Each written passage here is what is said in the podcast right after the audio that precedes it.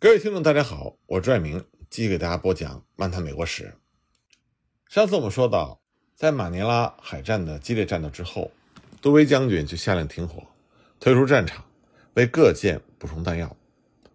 这个时候呢，主要是由华人组成的炊事兵，及时提供了带有降温消暑功能的冷式午餐，让美国的水兵很快的恢复了体力，能够重新投入到战斗。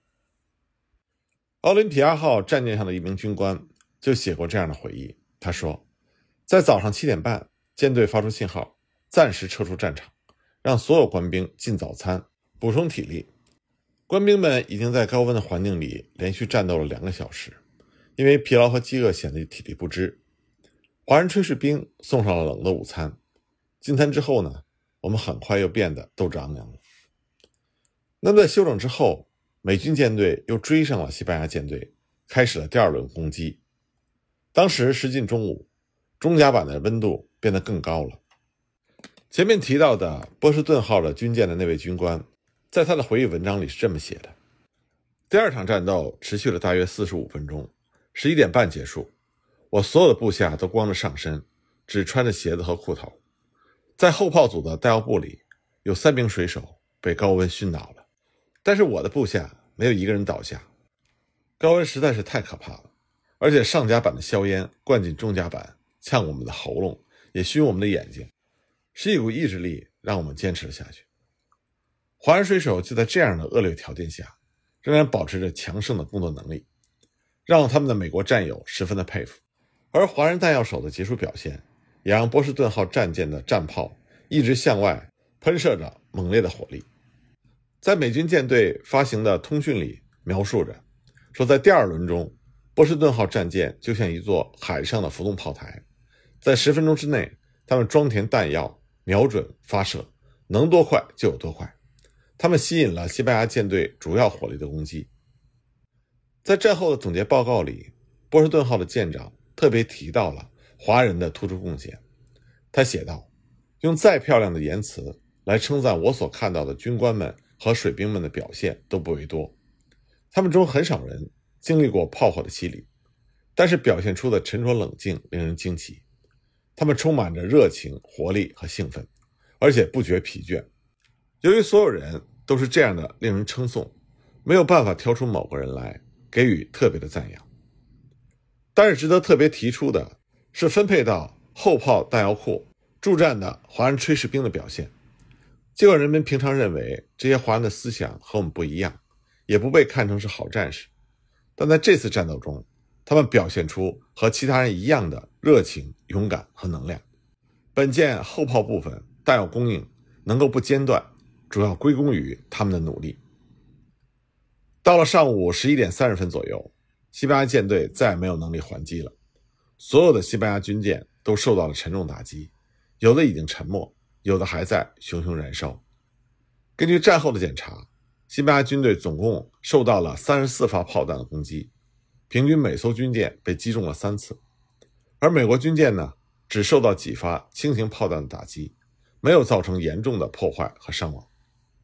在伤亡方面，西班牙舰队死亡了一百六十一人，伤二百一十人，而美国舰队呢，只有九名官兵受轻伤。这一仗。就彻底消灭了西班牙在远东的海军力量，杜威乘胜就占领了菲律宾。美国舰队在马尼拉海战中大获全胜的消息，就让美国举国上下欣喜若狂。杜威将军一夜之间就成为了美国的英雄。国会通过决议，赠予杜威将军一柄由铁佛尼公司制作的 22K 的纯金宝剑，而麦金利总统呢，立刻晋升杜威成为海军少将。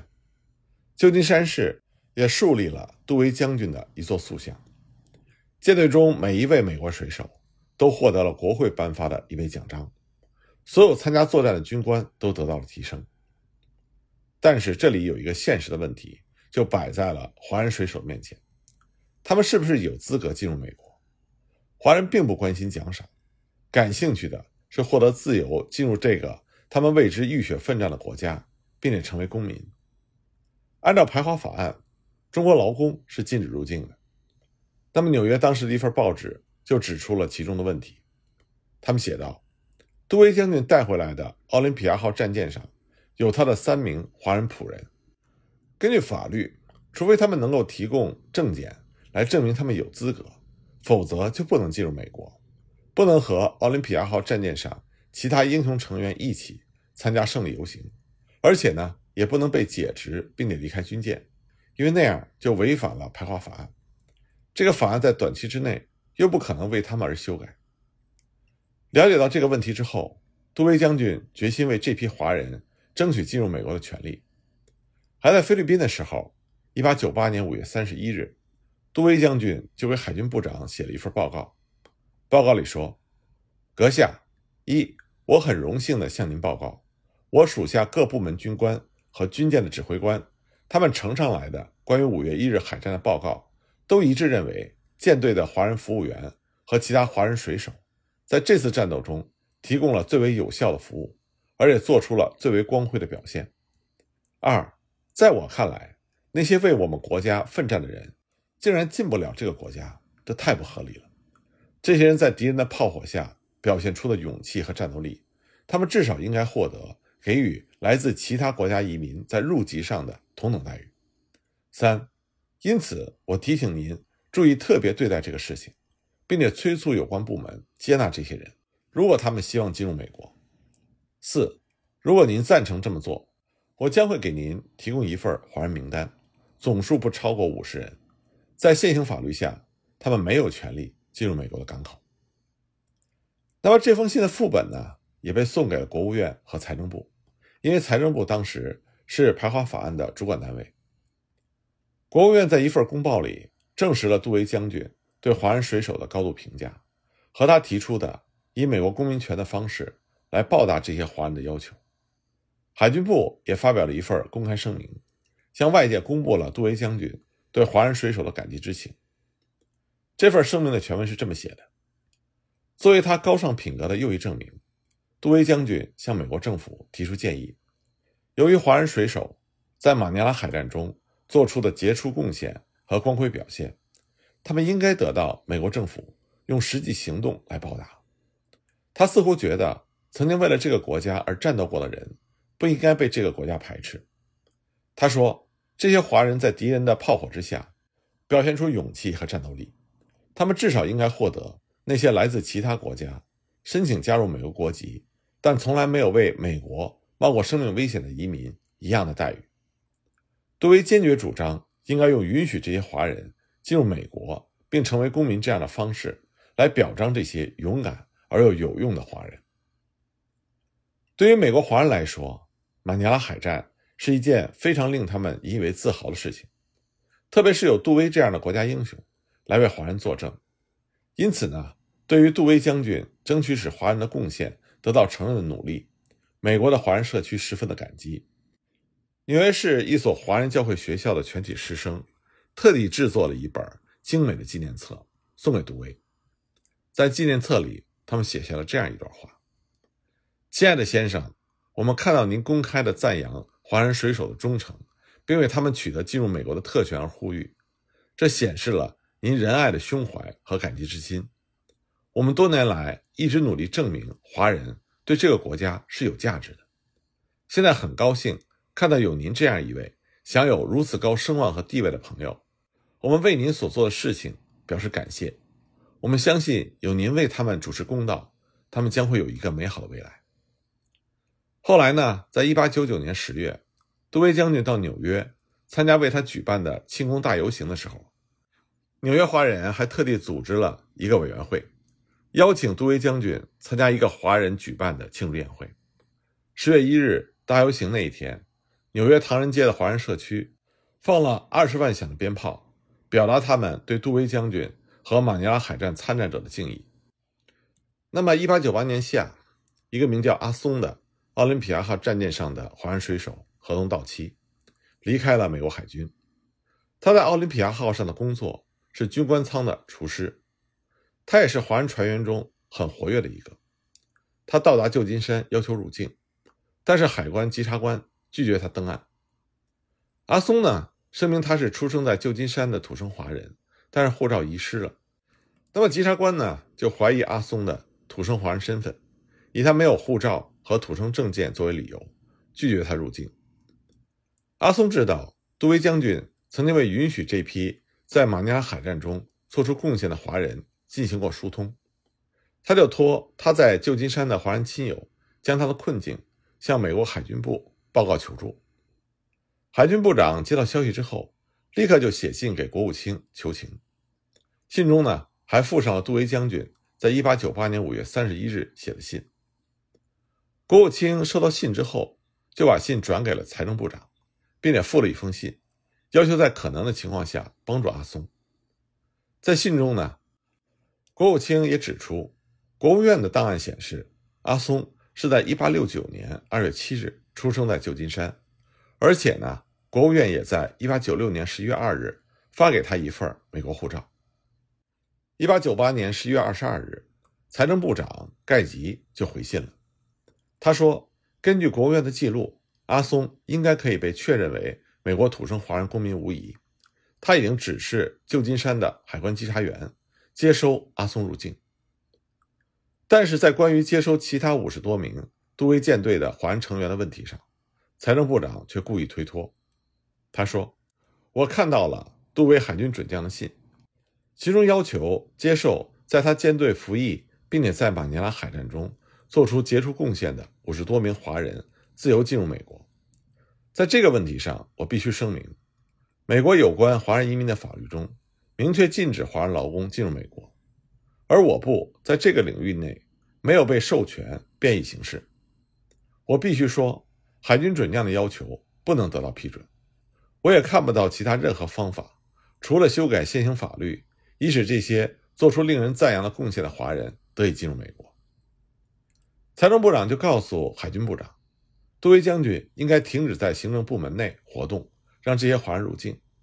他愿意的话，应该直接向国会游说，他可以提供一份舰队里华人成员的名单，然后让国会通过特别赦免法。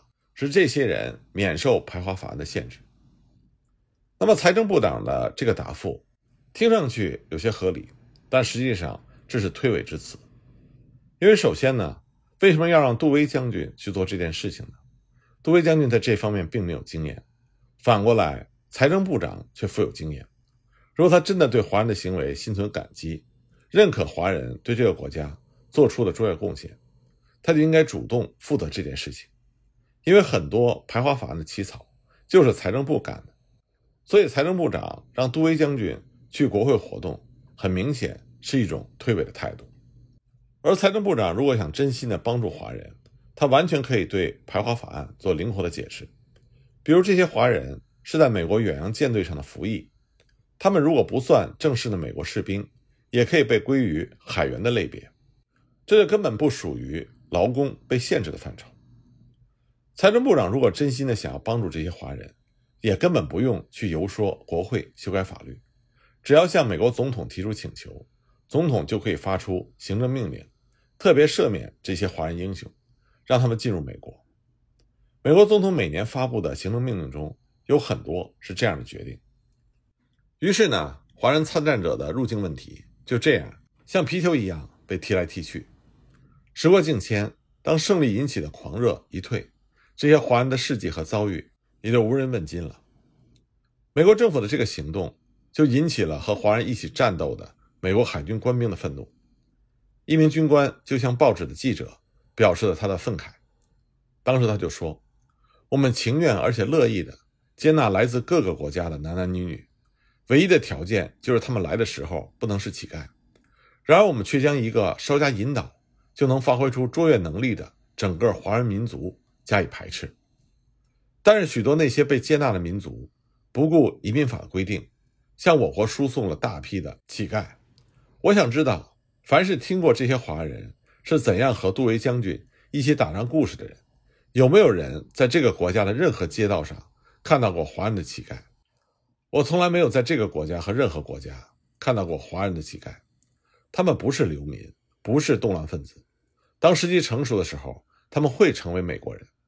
我觉得，尽管我们藐视华人这个民族，但最起码我们也可以用他们中的五十多个人来试试看吧。《纽约时报》当时也在社论中对政府的这种行为进行了抨击。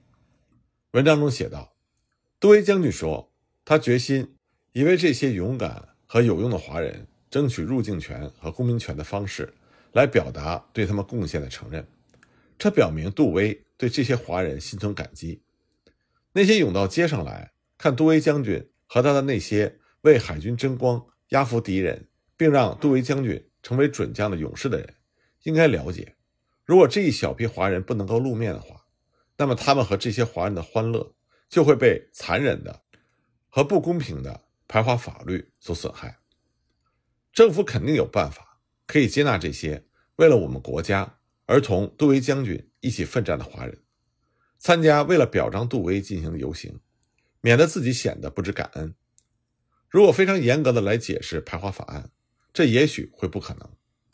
但是这些人已经赢得了要求成为公民的权利。而且他们奋战的时候，并没有期待报酬。如果法律被故意延伸来拒绝让这些人参加他们用自己的英勇行为赢得一席之地的庆祝活动，那真是让人于心不忍。要强制执行遣返政策，这更是一种耻辱。不过，尽管舆论这么讲，但是华人毕竟还是没有在任何庆祝典礼上露面。历史学家苏伯特·班克罗夫特曾经在。他早年的一部著作中，热情地赞颂了华人水兵在马尼拉海战中的表现。他写道：“他们忠诚共职，精明能干，服从纪律，英勇善战，为我们的事业不惜牺牲生命。”可是呢，在他之后，美国的史书再也没有人提到这些华人的事迹。在最近几十年出版的有关美国历史、美国军事史、美国海军史，甚至是一八九八年美西战争史的书籍里。也见不到这批华人参战者的影子，更不用提他们所受到的不公平的待遇。这不得不说是美国史学界的一个污点。